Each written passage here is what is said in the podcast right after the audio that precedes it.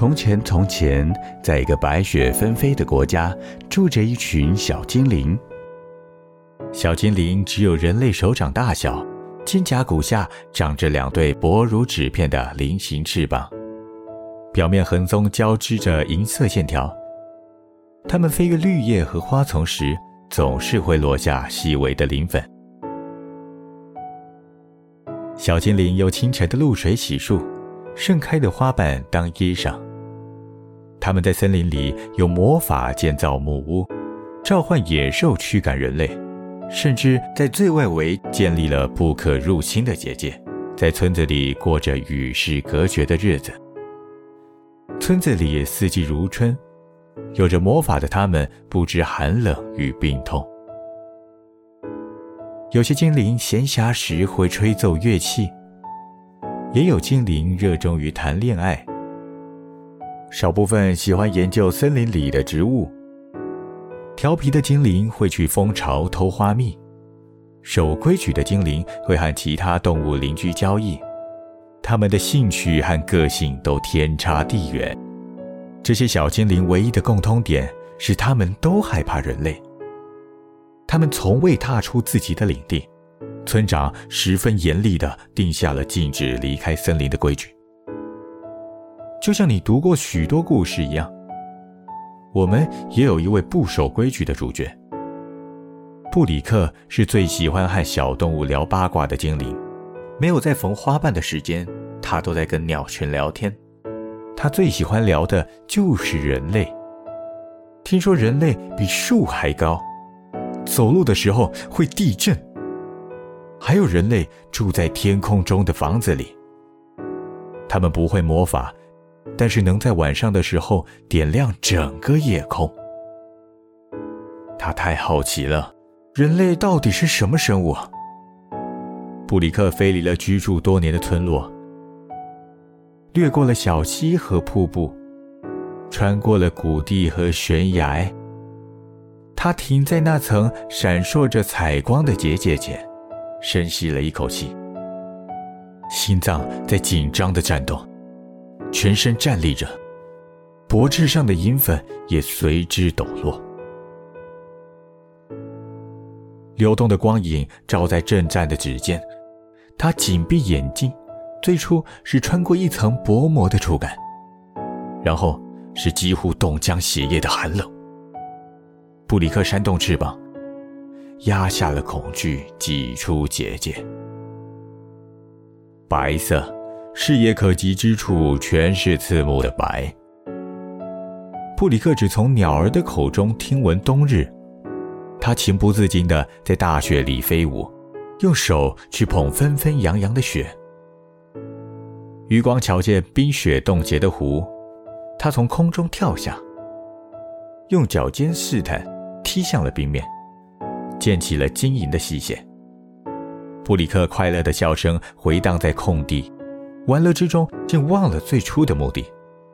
他从白日待到了夜晚，远方忽而一点一点亮起了橘黄色的暖光，在雪白的世界里特别惹眼。那些摇曳的光点伴随着微风悠悠摆动，像朵朵盛开的小花。不待看仔细。就被抓紧了手腕。你怎么可以偷跑出去？布里克还未回神，就被拽回结界内。他从未见过这么暴躁的村长，一时之间也不敢顶嘴。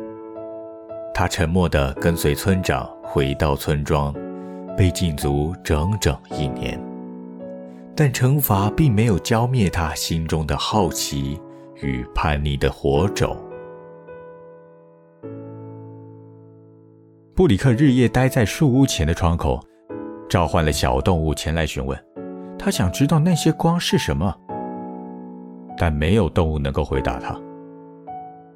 直到一只寒鸦飞到了他的窗前，轻啄窗槛，却不回答他的问题。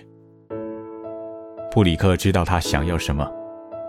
这只黑白色的鸟儿从小在村庄内长大，只喜欢吃小精灵储存的南瓜子。布里克捧了满手的南瓜子，递到了寒鸦面前。他埋头大吃，之后便振翅离开了，空留下一句话，还萦绕在小精灵的耳边：“万圣节是万圣节，是好吃的南瓜。万圣节，一定是什么有趣的节庆吧？”布里克翻阅叶片和藤蔓编出的日历，惊觉离那天瞧见火光的日子刚刚好满一年。他迫不及待地离开木屋，趁村长忙于农事时，直接冲出了结界。他甚至不用仔细去找，就能瞧见蔓延扩散的光。布里克一路向前，疾飞时如划过黑夜的流星。哇！布里克急速降落。微小的身躯站在高耸的建筑前，只能惊叹。他本来想悠闲散步，顺便观察人类村庄，但是布里克差点比被他还长的大脚踩到。他赶紧飞高一些，并用魔法把自己隐藏起来，从腿部绕圈似的飞上去。他触碰到人类的衣料。思索要怎么用花瓣才能做出这种柔软厚实的触感，却突然被在眼前放大的骷髅吓得尖叫。啊！布里克惊恐地向后退，魔法也随之消失。他小小的身躯和尖锐的叫声，吸引了所有临近人类的小孩。布里克想要逃跑，但周围全是怪物。不是有獠牙的野兽，就是没有脸的幽灵。他吓得不敢动弹，垂直坠落在地上，轻的没有声响。哎，你们看，这是什么东西啊？哦，这是小精灵吗？不是里头会有的那个。哎，它会发光哎，把它塞到我们的南瓜灯里。怪物的手把它从地上提起，布里克试图召唤动物帮忙。但是因为过于恐慌，他的魔法并没有成功。惧怕使他不能动弹，连翅膀的光彩都暗淡了许多。布里克被关进了南瓜灯里，他失去了魔法，甚至掀不开上方的盖子。而且他们给南瓜灯挖的眼睛太小了，他只能探出一颗头，却没有办法把肩膀挤出去。布里克用力撞击南瓜灯顶部，除了造成轻微响动，没有影响到小怪物们。接着，他听见沉重的脚步声，以及呼、呼、呼，像是谁在吹熄烛火的声音。哎，你你认识那个南瓜头吗？哎，不认识啊。等等，为什么外面的南瓜灯都灭了？他他是鬼吗？啊！快跑！布里克不知道他们看见了什么，只有强烈的失重感。小狗逃跑的时候，顺手把他扔下了。布里克吓得心脏停了一拍，过度慌乱带来的窒息感使他头晕目眩。他甚至都想好了自己摔得粉身碎骨的模样，但是有东西将他接住了。劫后余生的布里克。软倒在南瓜肉里，大口喘息。一双大手打开了顶部，很温柔地把它捧了出来。掌心灼热，简直就像是一团火焰。小精灵悄然睁开眼睛，就见两个空洞的眼眶，暗绿色的灵火在里头燃烧着。因为知道是救命恩人，他并没有叫出声来。但还是抖了一下。眼眶的主人感知到他的惧怕，很快就挪开了。距离拉远后，布里克才打量起他的全貌：一颗脱水的南瓜，可能是放了很久或被烘烤过。南瓜的表皮发皱，甚至有皲裂的痕迹。那南瓜镶嵌在脖子上，看不到任何缝隙。南瓜头比方才的小怪物高大不少。布里克猜测它是成年的怪物。南瓜头披着破旧的大衣，和一套做工粗糙的西装，像是几百年没有洗过，经历了风霜和尘土。谢谢你，布里克小声地说。南瓜头没有回应，只是弯下了腰。布里克还以为南瓜头要把他放在雪地上，脚尖却先触到跟手掌同样温暖的地方。他猛然低头，惊觉那也是一盏灯，但不是南瓜，而是白萝卜刻成的。白萝卜灯那么小，但却照亮了沉沉的夜。南瓜头提着白萝卜灯，领着布里克向村庄内部前进。小精灵双腿晃呀晃，本来还有点害怕又被人类抓到，但可能是南瓜头也会魔法吧。一路走来都没有人类看着他们。布里克这时才有心情四处张望。一颗又一颗的南瓜灯放置在地上，高高低低，从村头到村尾，淡淡的光晕仿佛绵软的长毯。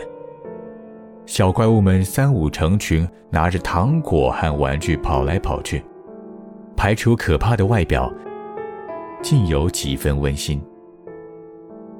南瓜头走得很慢，足够布里克欣赏整个村庄的风光。前面就像他想的一样，万圣节热闹又疯狂。直到他们走到了村外，一群巨人围绕在大小几乎一致的石块前。表情平和，和前头的吵闹不同。他们很安静，除了和石块低语，几乎没有声音。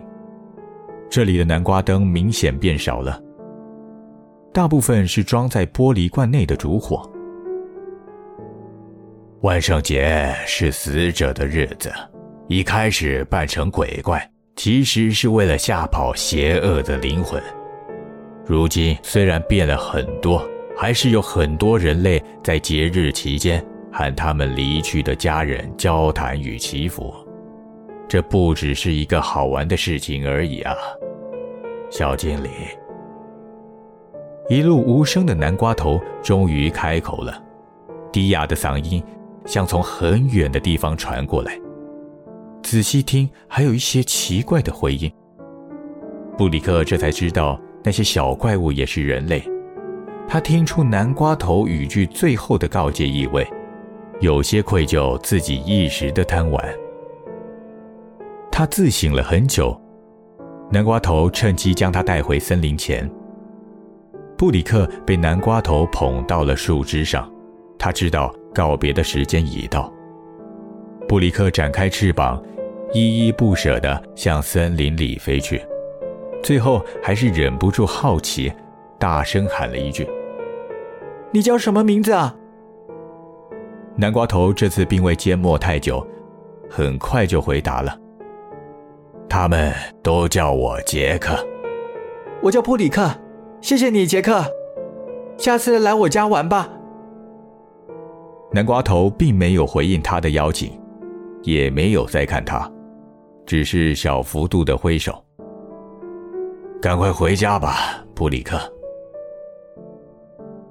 布里克邀请失败，但是没有气馁。他想着来日方长，总有把杰克邀请回村庄做客的一天。他难得听话的往村子迈进。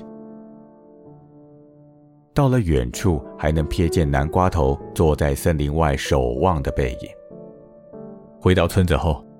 布里克被村长大骂了一顿，但他已经知道村长的苦心，很真诚地向村长道歉。可是，布里克打算明天再溜出去一趟，他必须带着礼物去喊杰克道谢。隔天晚上，布里克提着拼命缝好的大衣去寻找杰克，他想杰克的衣服那么破旧。应该不太保暖吧。他回到昨天分别的地方，却没有看见杰克，只有熟悉的寒鸦踩在那颗眼熟的南瓜头上，啄呀啄，试图找到好吃的南瓜子。布里克丢过去一大把零食，把寒鸦赶走。他靠坐在南瓜旁边，小声的叹气：“他真是太后知后觉了。”杰克显然不是人类啊！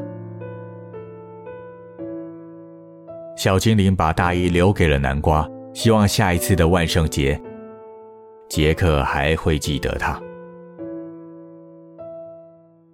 明天见，杰克。